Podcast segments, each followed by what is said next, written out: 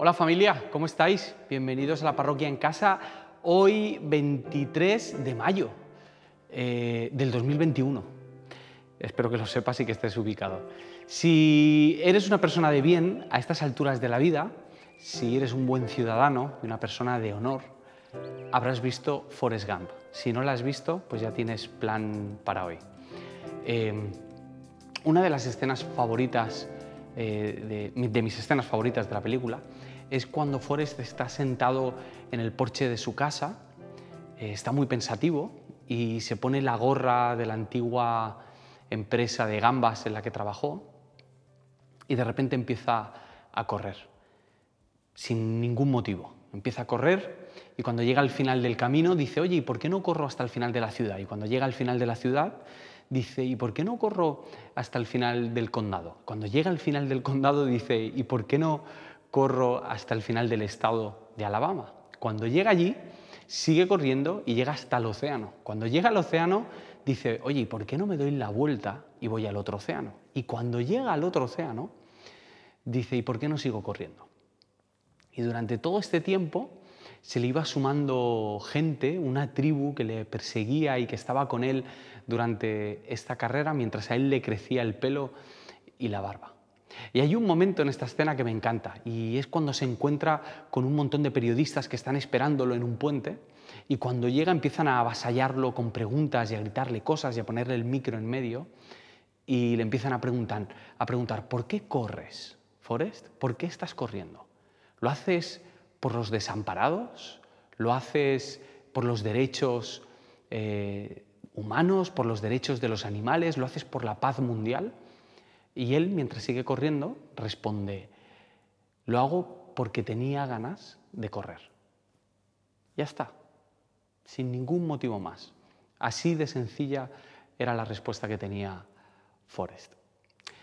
No me preguntéis por qué, pero ayer por la noche me puse a mirar por internet qué opinaba la gente acerca de esta escena. Y vi que había un montón de foros y de artículos y de Yahoo preguntas y respuestas en, los que la gente eh, ponía sus teorías acerca de por qué estaba corriendo Forrest Gump.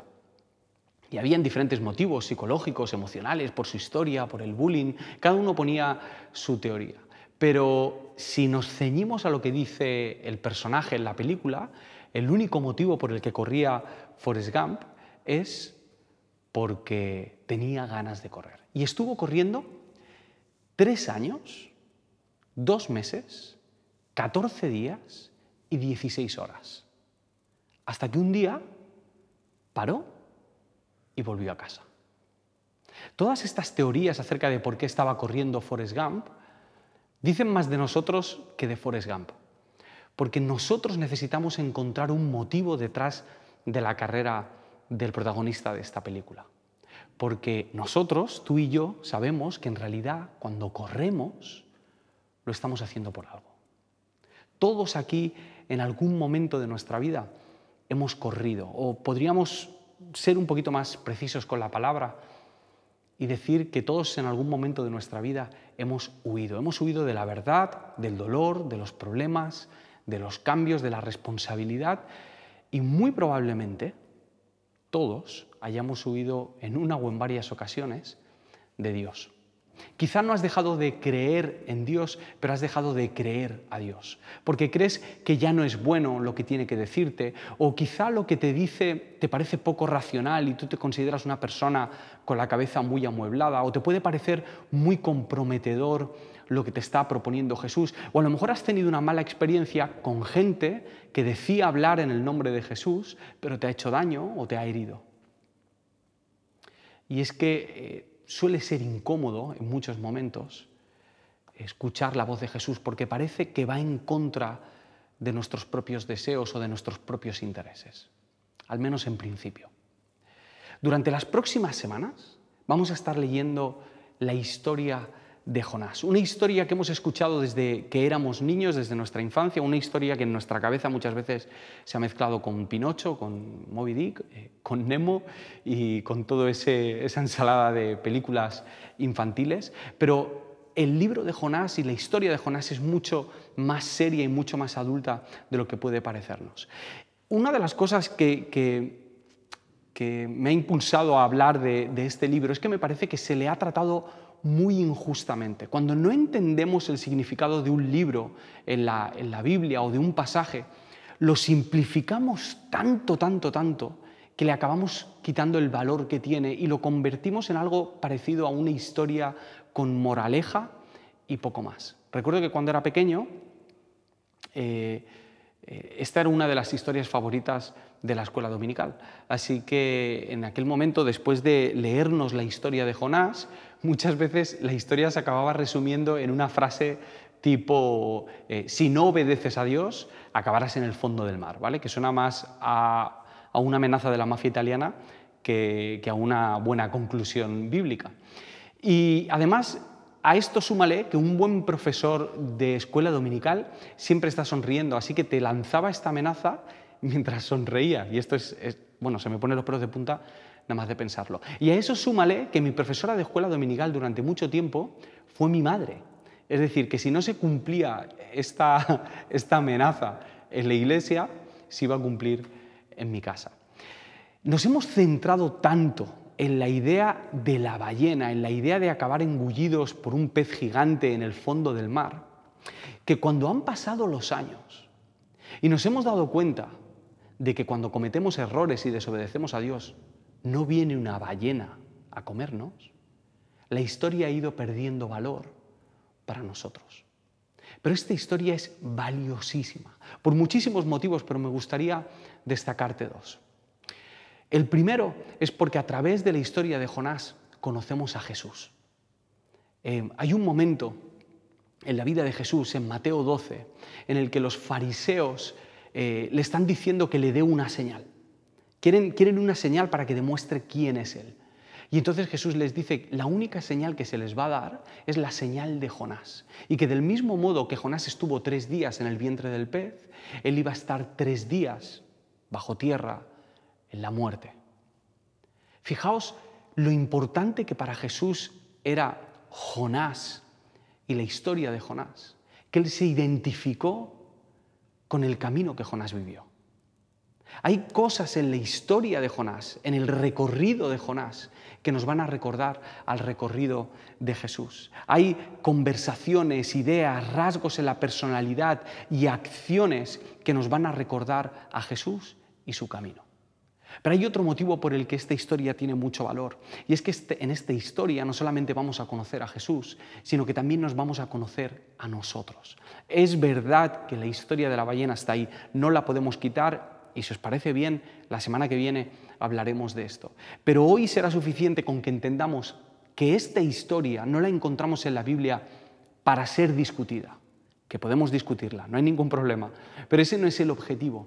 El objetivo es que nosotros leamos esta historia y que al leer esta historia descubramos que en el camino de Jonás hay un reflejo de un patrón habitual en la humanidad, un patrón de comportamiento habitual en los seres humanos, en nosotros, en ti y en mí. Y es que huimos de Dios cuando no nos gusta lo que nos está diciendo.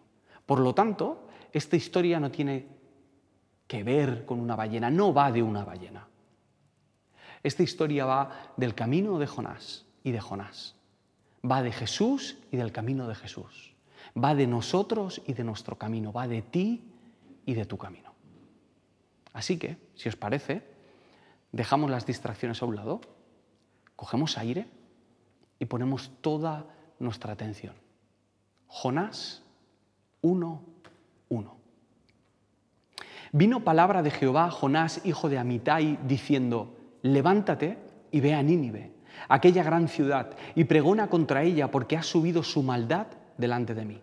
Y Jonás se levantó para huir de la presencia de Jehová a Tarsis y descendió a Jope y halló una nave que partía para Tarsis y pagando su pasaje entró en ella para irse con ellos a Tarsis, lejos de la presencia de Jehová. La historia empieza, en teoría, bien, con Dios hablando a un hombre, Dios hablando a un profeta. Eso quiere decir que Jonás no era una persona cualquiera, era alguien con la suficiente sensibilidad, con la suficiente madurez como para saber distinguir eh, la voz de Dios de manera clara, como para entender su mensaje. Y esto es algo que desearíamos muchísimos de nosotros. Lo que pasa es que escuchar la voz de Dios no es tan romántico como puede parecer cuando hablamos del tema. Es mucho más incómodo. Lo que hacían los profetas en aquel entonces era hablar eh, a Dios, perdón, hablar al pueblo de parte de Dios. Denunciaban una situación de injusticia o mostraban compasión y bondad de Dios o avisaban de cuáles eran los planes de Dios o de algo que tenían que cambiar en su comportamiento eh, como nación de Dios. Y además, algo que hacían los profetas es que normalmente hablaban a su pueblo. Son muy pocas las ocasiones en las que las profecías van dirigidas a otras naciones. Lo que hace especial a esta historia es que no solamente la profecía es para otra nación, sino que Dios le está diciendo a Jonás que vaya a otra nación a llevar esa profecía. Y no es cualquier nación. Le está diciendo que vaya a Nínive. Le está diciendo que vaya a la tierra de sus enemigos, conocidísimos por ser asesinos expertos, sanguinarios, eh, súper creativos eh, con el tema de las torturas. Eran unos bárbaros y le está diciendo Dios que tiene que ir allí a predicar, a llevar juicio, a avisarles de que va a pasar algo. Pero Jonás sabía, como leeremos en las próximas semanas, que al anunciar el juicio de Dios a Nínive, existía una mínima posibilidad de que ese pueblo se arrepintiese y cambiase. Y Jonás no entendía esto. Jonás no entendía esto de parte de Dios. ¿Por qué, por qué Dios tiene o quiere dar esta oportunidad a nuestros enemigos de que se arrepienta? Así que lo que hizo Jonás fue huir. Pero no huyó en frío, sino que calculó muy bien qué era lo que iba a hacer y además huyó en la dirección opuesta a lo que Dios le había dicho. Lo primero que hizo es que bajó a Jope y desde ahí se fue a Tarsis. Tarsis era la dirección opuesta. Entre Tarsis y Nínive hay aproximadamente unos 6.000 kilómetros. Además, ir a Tarsis requería un viaje de más de un año, o sea que lo tenía bastante claro Jonás lo que quería hacer pagó su pasaje. Y aquí hay dos opciones, hay dos lecturas. Una, que pagó su pasaje completo, eh, que pagó eh, la ida completa. En aquel entonces lo habitual era que tú pagabas la mitad del viaje y al llegar, si llegabas vivo, pagabas la otra mitad del viaje. Pero parece que él lo pagó completo. Y algunos comentaristas dicen que en realidad lo que hizo fue alquilar el barco. Es decir, que pagó a la tripulación para que en cuanto él llegase al puerto pudiesen salir hacia Tarsis. Tarsis, además, era muy diferente a Nínive. Nínive digamos que era la ciudad del pecado, pero Tarsis, que está situado aproximadamente en el sur de España, entre Almería y Gibraltar, en aquel entonces era considerado como un sitio exótico. Supongo que por el sol, por la playa y por los chiringuitos. Así que Jonás estaba cambiando su labor de profeta del pueblo de Dios para convertirse en, un guiri inglés que prefiere ponerse bien tostadito o bien rojo en verano. Esa era la idea que Jonás tenía. Es como si el Señor te dijese, tienes que ir a Ceuta, por decir algo, ¿eh? a predicar. Y tú en vez de ir a Ceuta, dices, pues no, pues me voy a coger un crucero y me voy a ir a Cerdeña y me voy a ir a disfrutar de una cala de estas con agua transparente. Ese es el movimiento que está haciendo Jonás. Jonás está huyendo de la presencia de Dios. Jonás no quiere estar con Dios porque sabe que si está con Dios, Dios le va a decir algo que él no quiere escuchar. Versículo 4. Pero Jehová hizo levantar un gran viento en el mar. No te olvides de esto luego lo rescatamos. Y hubo en el mar una tempestad tan grande que se pensó que se partiría la nave. Y los marineros tuvieron miedo y cada uno clamaba a su Dios. Y echaron al mar los enseres que había en la nave para descargarla de ellos. Pero Jonás había bajado al interior de la nave y se había echado a dormir.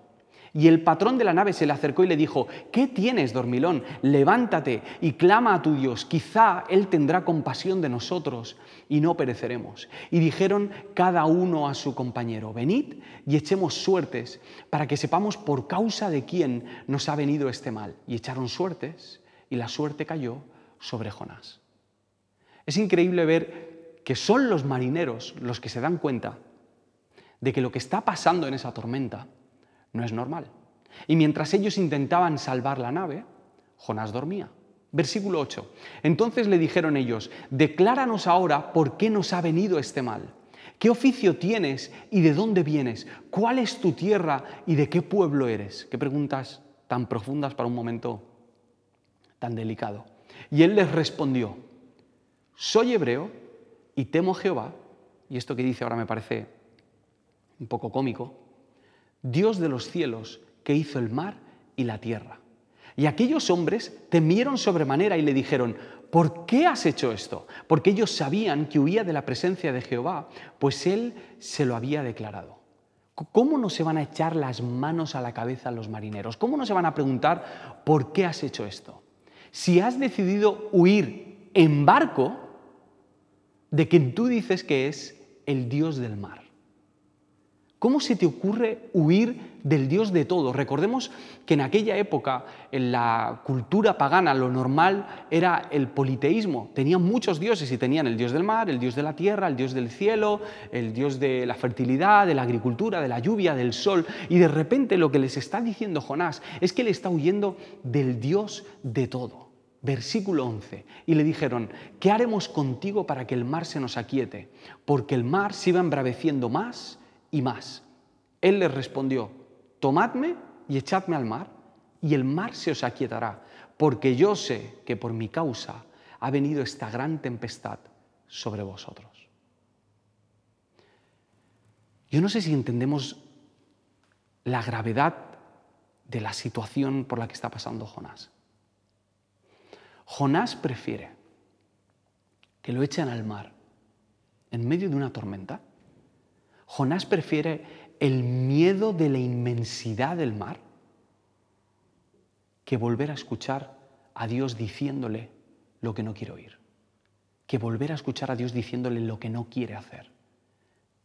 No quiere enfrentarse al descubrimiento de que Dios también ama a Nínive y de que quiere salvarla. Versículo 13. Y aquellos hombres trabajaron para volver a hacer la nave a tierra, mas no pudieron porque el mar se iba embraveciendo más y más contra ellos. Si os fijáis en esta historia, esto va a pasar durante los cuatro capítulos, eh, los personajes no hacen lo que se espera que hagan. Son los marineros los que no querían echar a Jonás. Aunque Jonás fuese de otro país, aunque Jonás tuviese otro, otro, Dios, aunque la tormenta fuese por su culpa, ellos no querían echar a Jonás. Querían salvarle a él y querían salvar el barco. Versículo 14. Entonces clamaron a Jehová, los marineros, y dijeron, te rogamos ahora, Jehová, que no perezcamos nosotros por la vida de este hombre, ni pongas sobre nosotros la sangre inocente, porque tú, Jehová, has hecho como has querido. Y tomaron a Jonás y lo echaron al mar, y el mar se aquietó de su furor. Clamaron a, Jonás, a Jonás, no, perdón, a Jehová. Pero no fue Jonás el que lo hizo, fueron ellos. Ellos fueron los que hablaron con Dios, aunque era Jonás el que debía estar haciéndolo. Ellos fueron los que pretendieron e intentaron salvar a Jonás, aunque era Jonás el que debía estar salvando a Nínive. Versículo 16. Y temieron aquellos hombres a Jehová con gran temor y ofrecieron sacrificio a Jehová e hicieron votos. Estos hombres paganos se acabaron encontrando con Dios y empezaron una relación con Él a través de estos sacrificios y de estos votos. Y llegamos al último versículo, el 17. Pero Jehová tenía preparado un gran pez que tragase a Jonás. Y estuvo Jonás en el vientre del pez tres días y tres noches. Algo que me encanta de la Biblia es que hay historias que nunca imaginarías en el primer versículo, que van a terminar como terminan en el último versículo. El primer versículo empieza con una frase bonita, es Dios hablándole a Jonás, hijo de Amitai. Pero la última frase es que Jehová tenía preparado un gran pez para que tragase a Jonás. Eh, perdonadme, Jonás no sabía cómo acabaría esta historia. Él tenía una cosa en mente, pero en realidad ocurrió otra. Y esta es la tónica habitual también en nuestra vida. Pensamos que ignorar la voz de Dios nos va a llevar a un sitio, pero en realidad nos va a llevar a otro. Desde la perspectiva del narrador de la historia, las cosas se ven muy diferentes. Y lo que estaba pasando era lo siguiente. En el versículo 2, Dios le dice a Jonás, levántate y ve a Nínive. En el versículo 3 vemos que Jonás se levanta, pero no va a Nínive, va a Tarsis. Y a partir de ese momento, Jonás no levanta cabeza. El versículo 3 dice que descendió a Jope. Después dice más adelante, pero Jonás había bajado al interior de la nave y se había echado a dormir. Otras versiones dicen que quedó profundamente dormido. Después llegó el patrón como para darle una oportunidad y le dijo, ¿qué tienes, dormilón? Levántate y clama a tu Dios. Pero al final lo que acabó pasando es que los marineros echaron al mar a Jonás. Y lo siguiente que pasó es que Jonás siguió bajando profundamente dentro del vientre de ese gran pez. No sé si veis este patrón. Descendió a Jope, bajó en el barco, se durmió profundamente, lo echaron al mar, bajó en el pez a las profundidades. Jonás pensaba que estaba huyendo, pero se estaba hundiendo. Y huir de Dios es más fácil y más sutil de lo que puede parecer. Al principio, cuando dice que Jonás huyó de la presencia de Dios, la palabra presencia también se puede traducir como cara o rostro. Es decir, que Jonás estaba huyendo del rostro de Dios. Jonás no quería darle la cara a Dios, porque darle la cara a Dios implicaba tener que lidiar con algo, tener que eh, batallar con algo acerca de Dios que él no entendía. Él sabía que esa conversación estaba perdida y que iba a tener que aceptar algo que para él era inconcebible. En este caso, que la gracia de Dios, que su misericordia iba mucho más allá de lo que él pensaba, que su amor llegaba hasta los ninivitas hasta lo peor de lo peor, al menos según la perspectiva de Jonás. Eso quiere decir que cada vez que nosotros no le queremos dar la cara a Dios, estamos huyendo. No es necesario que cojamos un barco y nos vayamos lejos. En el momento en el que no nos queremos enfrentar a la verdad, a la misión, a la confrontación o al cambio, estamos huyendo de Dios. Nuestras maneras de huir eh, son huyendo de momentos, de lugares y de personas que nos recuerdan lo que no queremos oír de Dios.